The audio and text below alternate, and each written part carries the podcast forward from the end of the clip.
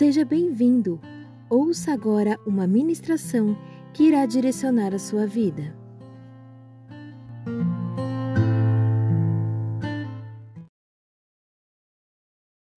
O livro de Jonas, para quem não sabe, ele tem quatro capítulos. Ele começa no capítulo 1, aonde o Senhor então convoca Jonas, dizendo: E veio a palavra do Senhor a Jonas, para que Jonas é, fosse à cidade de Nínive, pregar na cidade de Nínive, trazendo arrependimento para aquela cidade.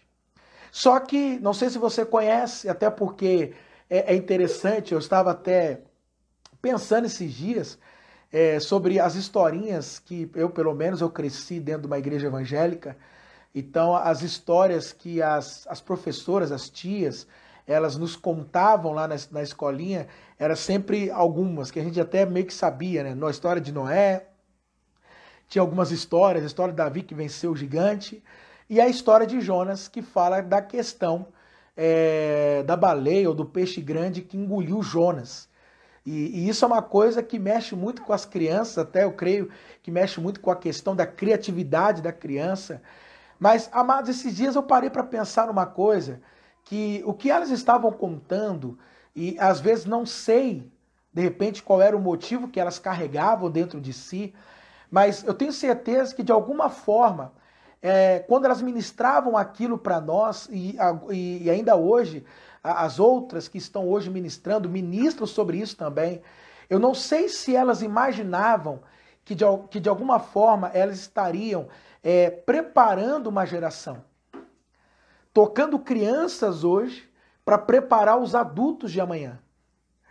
Porque se você observar a história de Jonas, fala de alguém que desviou, alguém que, que saiu do percurso. E esse alguém que saiu do percurso, se você observar, é, é algo que parece que tem acontecido muito hoje, no, nos dias de hoje.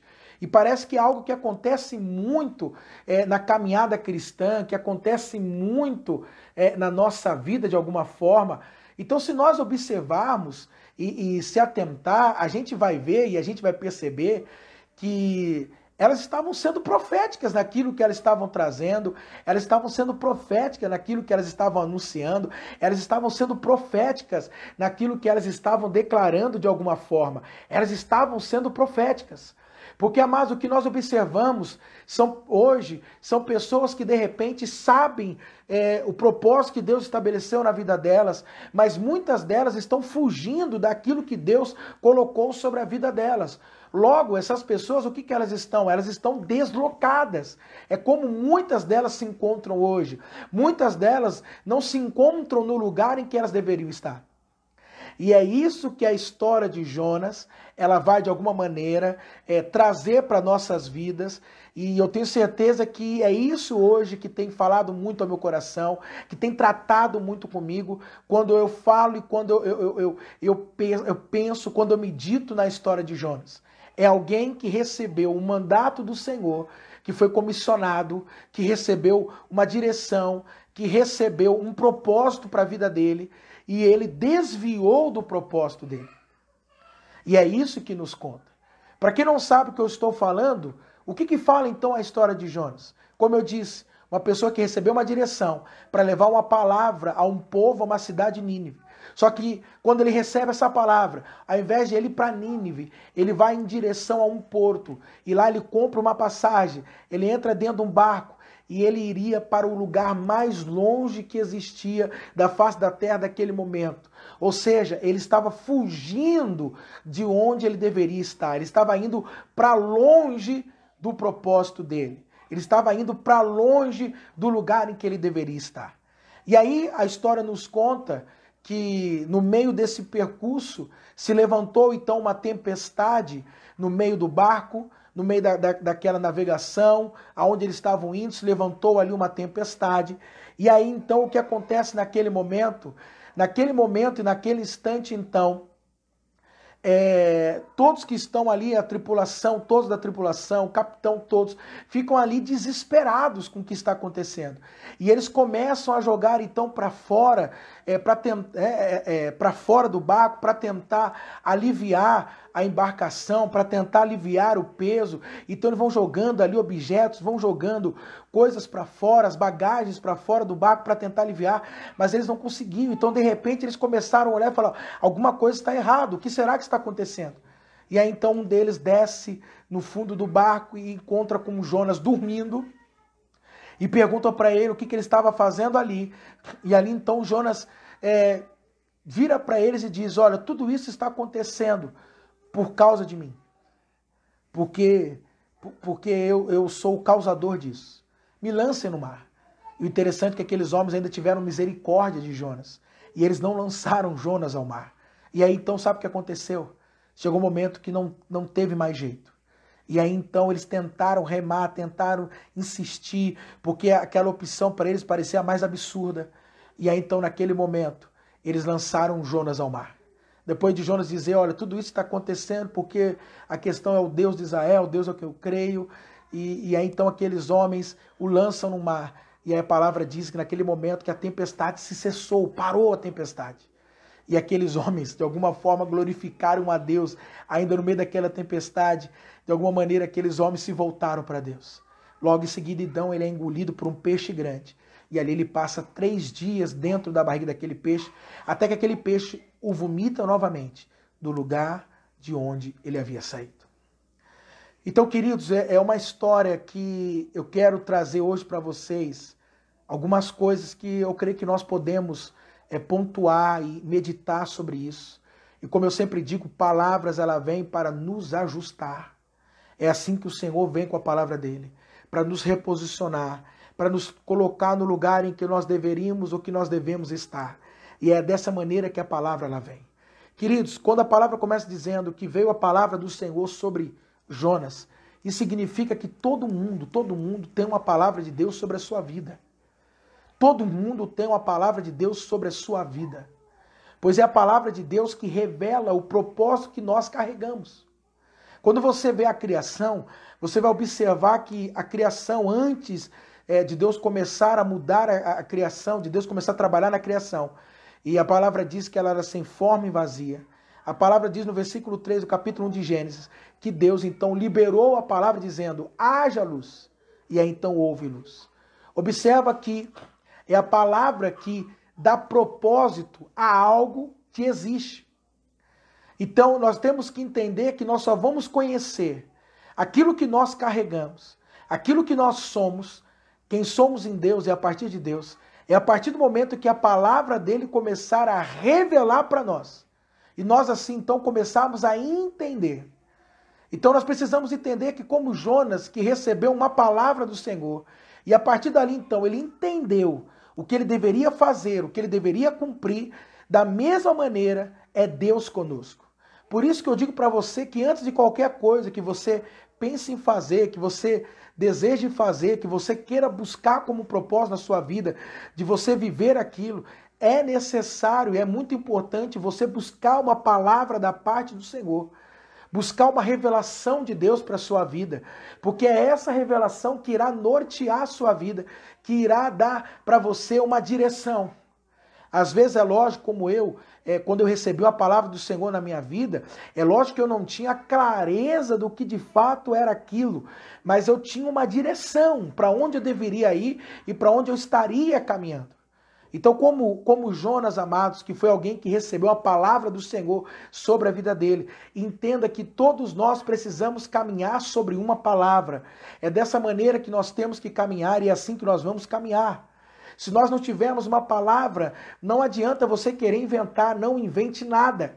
Você precisa de uma palavra para qualquer lugar que você vá, para qualquer lugar que você ande, para qualquer lugar que você ocupe, para fazer qualquer tipo de transição, para ter alguma mudança ou algo do tipo. Entenda que é necessário você ter uma palavra da parte de Deus, porque a palavra que vai nos direcionar é a palavra que revela qual é o propósito que nós carregamos em nossas vidas. E aí é isso que nós começamos a observar na vida de Jonas. Ele recebe uma palavra, ele entende o que ele tem que fazer. Agora é lógico, aí começa uma parte da gente, que é a interação com essa palavra. Porque o Senhor dá a palavra e nós precisamos o que então? interagir com essa palavra. Uma das coisas que as pessoas não entendem muito, presta muita atenção nisso, é sobre a questão de uma palavra profética. As pessoas acham que quando uma palavra profética vem sobre uma vida, sobre a vida dela, ou quando alguém profetiza algo sobre a vida dela, elas acham que simplesmente aquilo que as pessoas estão falando sobre ela ou que Deus disse para ela irá acontecer independente dela agir ou não. E eu digo para você que é muito pelo contrário. Profecia não é previsão do futuro. Não, não. Profecia é aquilo que Deus quer construir no futuro. Então vou dizer para você, profecia não é simplesmente uma previsão do futuro. Profecia é aquilo que Deus quer construir no futuro. Então, quando Deus libera uma palavra sobre a tua vida, se você receber uma, uma profecia, uma palavra profética na sua vida, o que, que você precisa entender nesse momento? Que agora você tem que corresponder com essa palavra profética. Que você tem que corresponder com essa palavra que Deus liberou na sua vida. Então, eu vou te dar um exemplo. Vamos supor que você recebeu uma palavra aonde você entendeu que você será um missionário às nações. Como é que você vai corresponder com isso? Ficando dentro da tua casa com os braços cruzados, assistindo Netflix e esperando de alguma forma você ser transportado, de repente, se você foi, é, vamos supor, se você foi é, é, é vocacionado ou comissionado a ser um missionário na China, então do nada você vai aparecer na China? É lógico que não. Você precisa corresponder com essa palavra profética. Você, de alguma forma, precisa ir ao encontro, interagir com ela. Então, o que, eu tenho que fazer? Primeira coisa, o que, que eu tenho que fazer? Eu tenho que tirar um passaporte se eu não tenho um passaporte. Eu tenho que ver quais são os trâmites para que eu possa entrar dentro da China. E segundo, eu preciso estudar o mandarim. Entende como é que funciona a coisa? Eu preciso ir na direção do que aquela palavra profética ou do que aquela palavra foi liberada na minha vida. Diferente de Jonas é que ele não foi na direção da palavra, ele foi na contramão da palavra, na contradireção da palavra que foi liberada sobre a vida dele. E esse tem sido, amados, a grande questão das pessoas. Que muitas delas recebem a palavra, mas elas não vão ou elas não correspondem à palavra que elas receberam. Aí sabe o que nós temos que entender? Que aí surge, existem dois tipos de pessoas. Isso falando dentro da igreja. Existem as pessoas que são enviadas e existem as pessoas que são desviadas. Existem esses dois tipos de pessoas. O enviado é muito simples de entender. O enviado é aquele que está correspondendo com a palavra que lhe foi liberada. E o enviado sabe que não importa o lugar que ele esteja, ele sabe que ele está ali por um propósito. Ele sabe que ele está ali para cumprir um propósito. Quer ver um exemplo? Atos capítulo 8 nos fala sobre Filipe, que, que foi um evangelista, ele era um diácono, se tornou um evangelista, e ele começou a anunciar as boas novas em Samaria. E lá em Samaria diz que a cidade toda se converteu, muitas pessoas aceitaram a Cristo, foram abençoadas, foram curadas, foram libertas. Depois os apóstolos vieram, confirmaram então aquelas conversões, aquelas pessoas receberam o batismo do Espírito Santo e de repente o Espírito Santo chega para ele e fala para ele deixar Samaria e ele ir para um lugar desértico. Então imagina você, você está num lugar aonde as coisas estão fluindo, está sendo uma bênção, você prosperou, você caminhou, até mesmo você é um pastor, que a igreja cresceu, progrediu, a church bombando, e de repente ele te manda para um lugar desértico. E aí você fala, meu Deus, e agora, o que, que eu faço? Então é interessante que Filipe sabia qual era o lugar que ele deveria estar, porque ele entendia que ele era um enviado. Então, enviado, para onde ele vai, ele vai com propósito. Ele sabe por que ele está indo para lá. Por quê? Porque há um propósito eu estar aqui. O desviado não, amados, o desviado é aquele que é o desviado é aquele que ele pode até estar dentro de uma igreja, dentro de um ambiente evangélico. Ele pode estar, de repente, cumprindo programas, ele pode, é, de repente, fazer parte de algum ministério dentro da igreja, mas ele está fora do propósito. E às vezes nós achamos que o desviado é aquele que está lá fora, que se afastou da comunhão dos santos. Eu digo para você que pelo menos aquele que está lá fora, ele é sincero. Ele simplesmente é sincero. É diferente daqueles que estão dentro desse ambiente, porém estão desviados. Por quê? Porque não estão cumprindo o propósito pelo qual eles deveriam estar envolvidos, vivendo e existindo.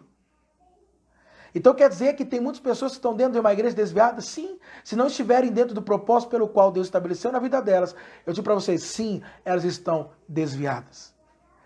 Isso nós precisamos entender, amados. Que, que nós podemos nos tornar Jonas assim.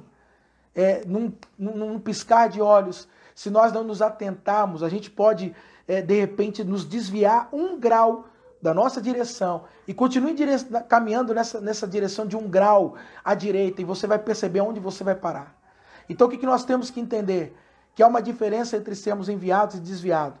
E naquele momento, Jonas deixou de ser um enviado para se tornar um desviado. E o que é interessante é que Jonas era profeta do Senhor, continuou sendo profeta de Deus.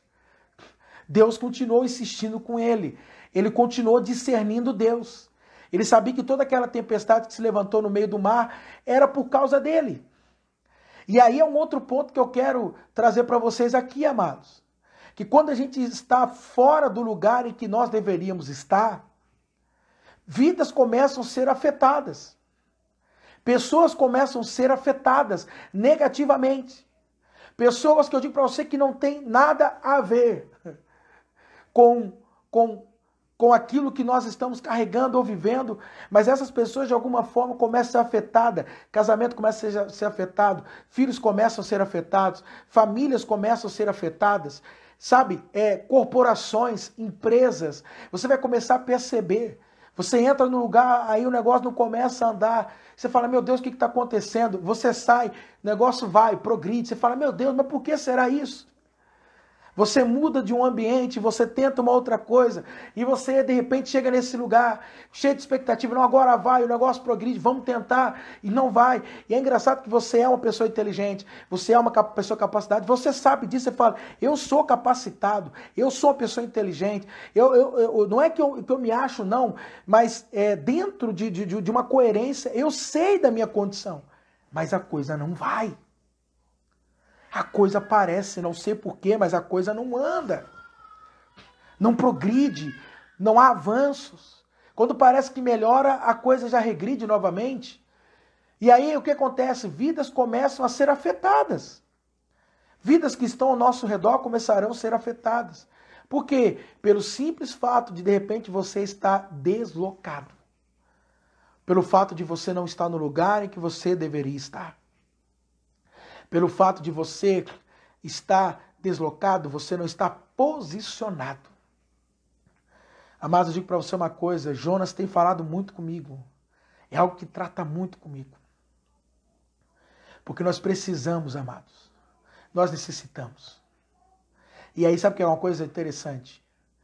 É que o livro de Jonas diz que a tempestade que se levantou no mar se levantou por causa de Jonas. E se levantou por causa de Jonas e aí a origem daquela tempestade, sabe de quem que era? Vinha de Deus.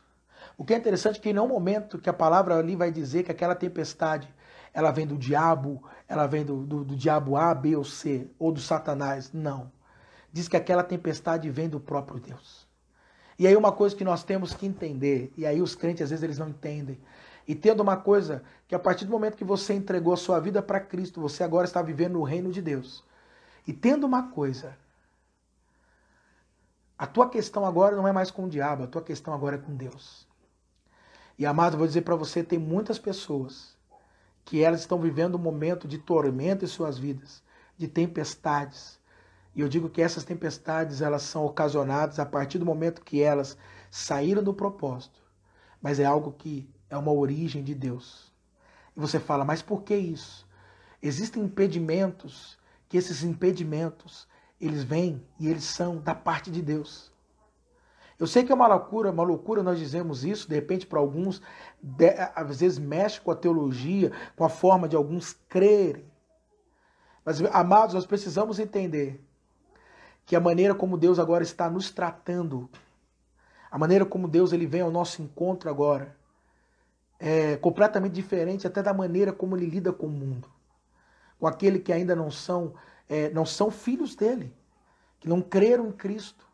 Ele os ama, com certeza, mas aqueles que já o aceitaram e que se voltaram para ele, a maneira como Deus vai tratar com eles é completamente diferente. Porque Deus está lidando com os seus filhos.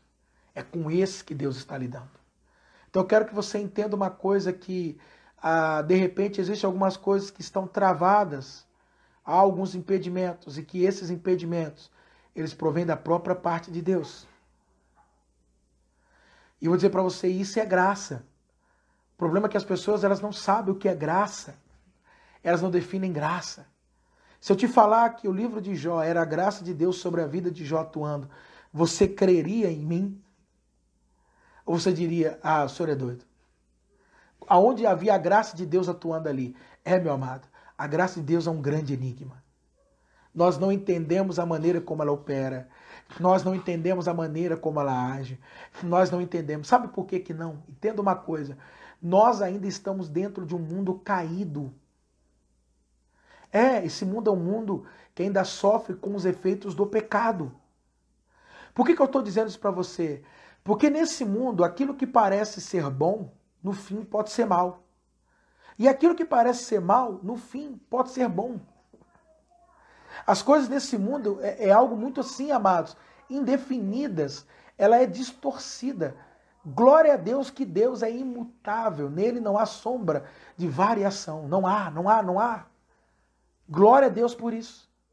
Mas nós vivemos num mundo que nós achamos que quando estamos fazendo bem a alguém, na realidade a gente pode estar fazendo mal àquela vida. Pensa nisso. Pense nisso. Olha que coisa.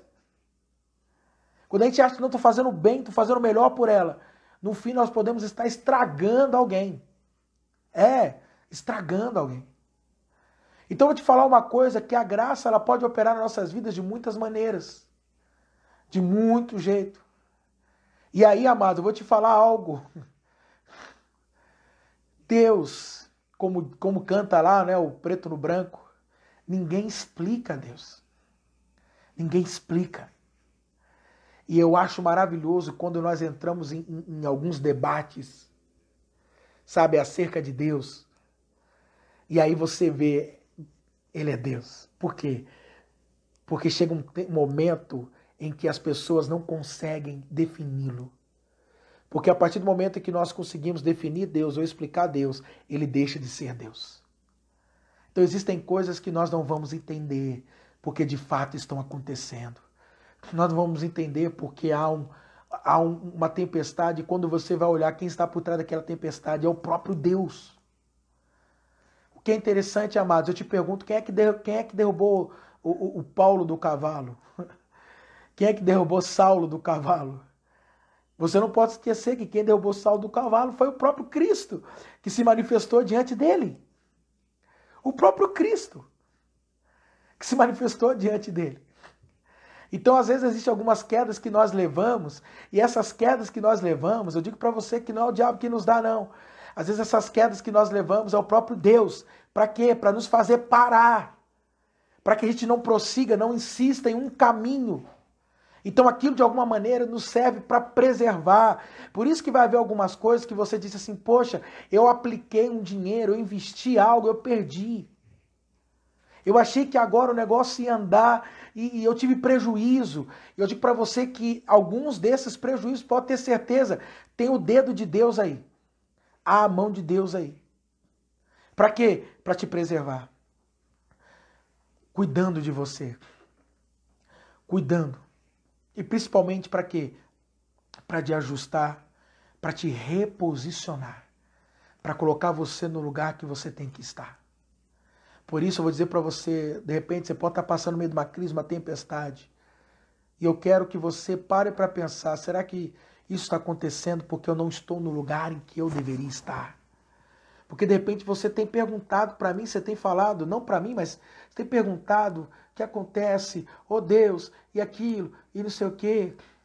Mas é interessante que eu tenho certeza que muitos de vocês sabem a resposta, porque Jonas disse: tudo isso está acontecendo por causa de mim mesmo.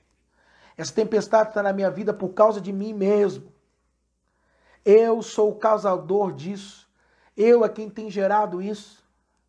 E ele sabia que aquilo estava acontecendo porque ele não estava no lugar em que ele deveria estar. Ele sabia disso. E o que, é triste? que se você insistir como Jonas insistiu, você vai afundando. Mas é interessante que até aquele peixe, aquele peixe, ele foi alguém que Deus enviou para cuidar dele. De alguma forma, a graça de Deus, ela estava também operando, mesmo quando ele estava lá dentro da barriga, vamos colocar aí, da baleia. E você diz, por quê?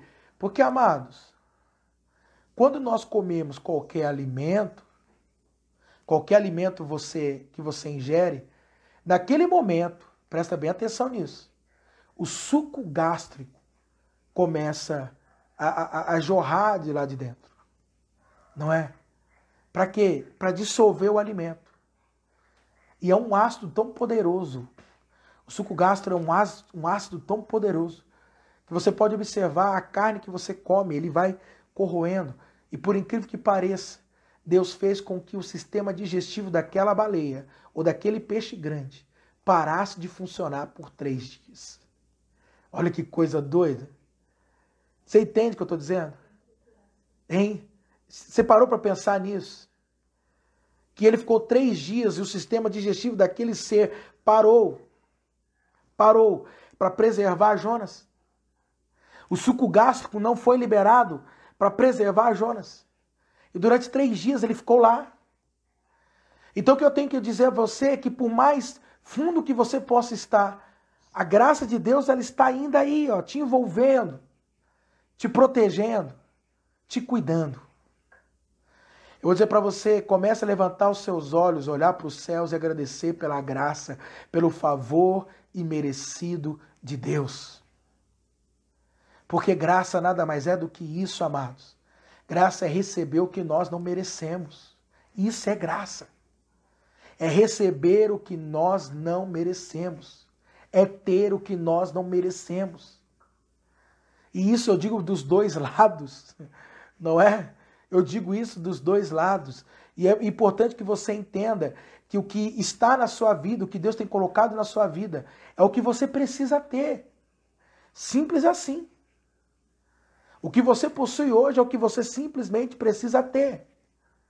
Naquele momento, o que Jonas precisava ter era uma baleia que engolisse ele. De repente é o que você está precisando nesse momento também. Amém? É o que você está precisando nessa hora também. Amém?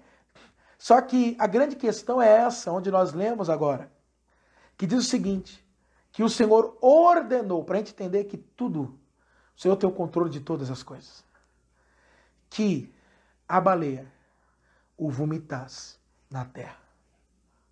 Sabe o que eu digo para você? Que a baleia colocou Jonas no lugar em que ele tinha pegado aquele barco para fugir. A baleia colocou ele no lugar em que ele havia saído da presença, entre aspas, de Deus. Ela o colocou no mesmo lugar. O que, que eu quero então trazer para vocês nessa noite? Muitos aqui precisam entender uma coisa. Você precisa voltar de onde você parou. Jonas foi posicionado por aquele bicho, por aquele ser, por aquele animal, do lugar de onde ele havia parado. Então você que está me ouvindo agora, muitas pessoas pararam. Pararam. Pararam no meio do caminho. E agora é o momento de vocês é, voltar, ou de você voltar de onde você parou. E aonde foi que você parou? Você se lembra? O que foi que você deixou? Por que, que você não deu continuidade na sua rota? Você sabe onde foi que você desviou? Queridos, quando é, Apocalipse nos fala que Jesus enviou uma carta à igreja de Éfeso, Apocalipse capítulo 2. E ele diz: Eu tenho, porém, algo contra ti. Ele diz: Vocês abandonaram o primeiro amor. Arrependa-te. Diz assim: Lembra-te de onde caíste.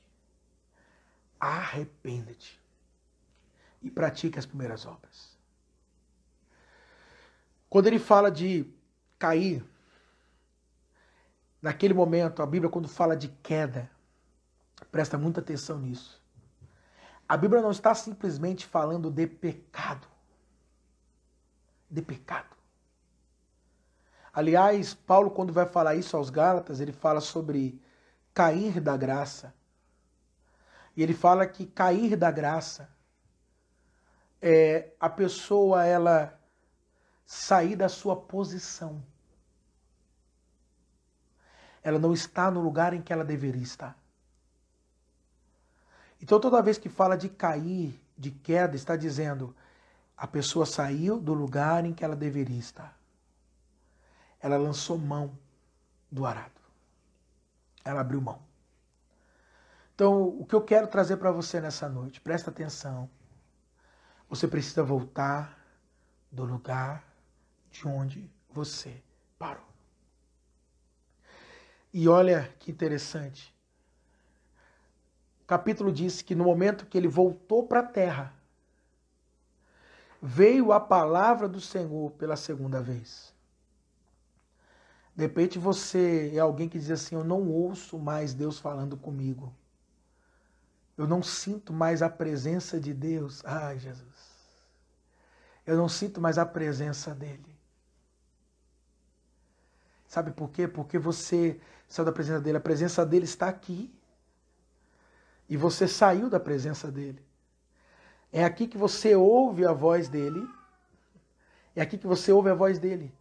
Só que como você saiu, você se deslocou, Logo você não sente a presença, logo você não ouve. Mas quando você volta, você sente a presença e você o ouve. Por isso que você, de repente, não está mais ouvindo a Deus, não está ouvindo mais a voz dele. Por que que não? Porque eu não estou mais no lugar em que eu deveria estar. Eu estou deslocado é onde eu estou. E você só vai ouvir quando você retomar. E você der continuidade naquilo que ele disse para você cumprir e fazer. Naquilo que ele pediu para você realizar. Por isso entenda, amados, hoje é diferente a maneira como Deus trata conosco, os filhos dele, os cristãos, os discípulos de Jesus. E o que nós temos que entender? que existem muitas coisas que nós não, não, não é uma questão do diabo agir nas nossas vidas. É uma questão agora que nós vamos é nos ver com Deus. Sabe aquele tempo? Você vai se ver com Ele. Hein? É, de fato, agora é assim. Nós vamos nos ver com Deus. Por quê? Porque Deus tem nos dado tanto. E a questão é o que nós estamos fazendo com tudo aquilo que Deus tem nos dado. Lembra dos talentos? A um ele deu cinco, a um ele deu dois, a outro ele deu um. A questão é, o que, nós estamos fazendo com aquilo que nós estamos recebendo dele. Saiba que nós vamos prestar conta disso tudo. Portanto, eu digo para você uma coisa: a vida é uma só, não é? Então viva para a glória dele, para glorificar ele. Não viva para si, viva para ele. Porque ao viver para ele, você irá se satisfazer mas você irá principalmente glorificar a Ele. Amém? Então, o que eu digo para você nessa noite, nesse momento, é: volte de onde você parou. E a partir de lá você vai receber novas direções, novos comandos da parte de Deus. Você vai ouvir Deus falando com você novamente. E a presença dele sobre a sua vida será contínua. Porque Deus está no mesmo lugar em que sempre esteve, é onde Deus está e onde Ele sempre vai estar. A questão é onde você está. Onde estás, Adão? O Senhor estava onde ele sempre esteve. Mas e você? Onde está?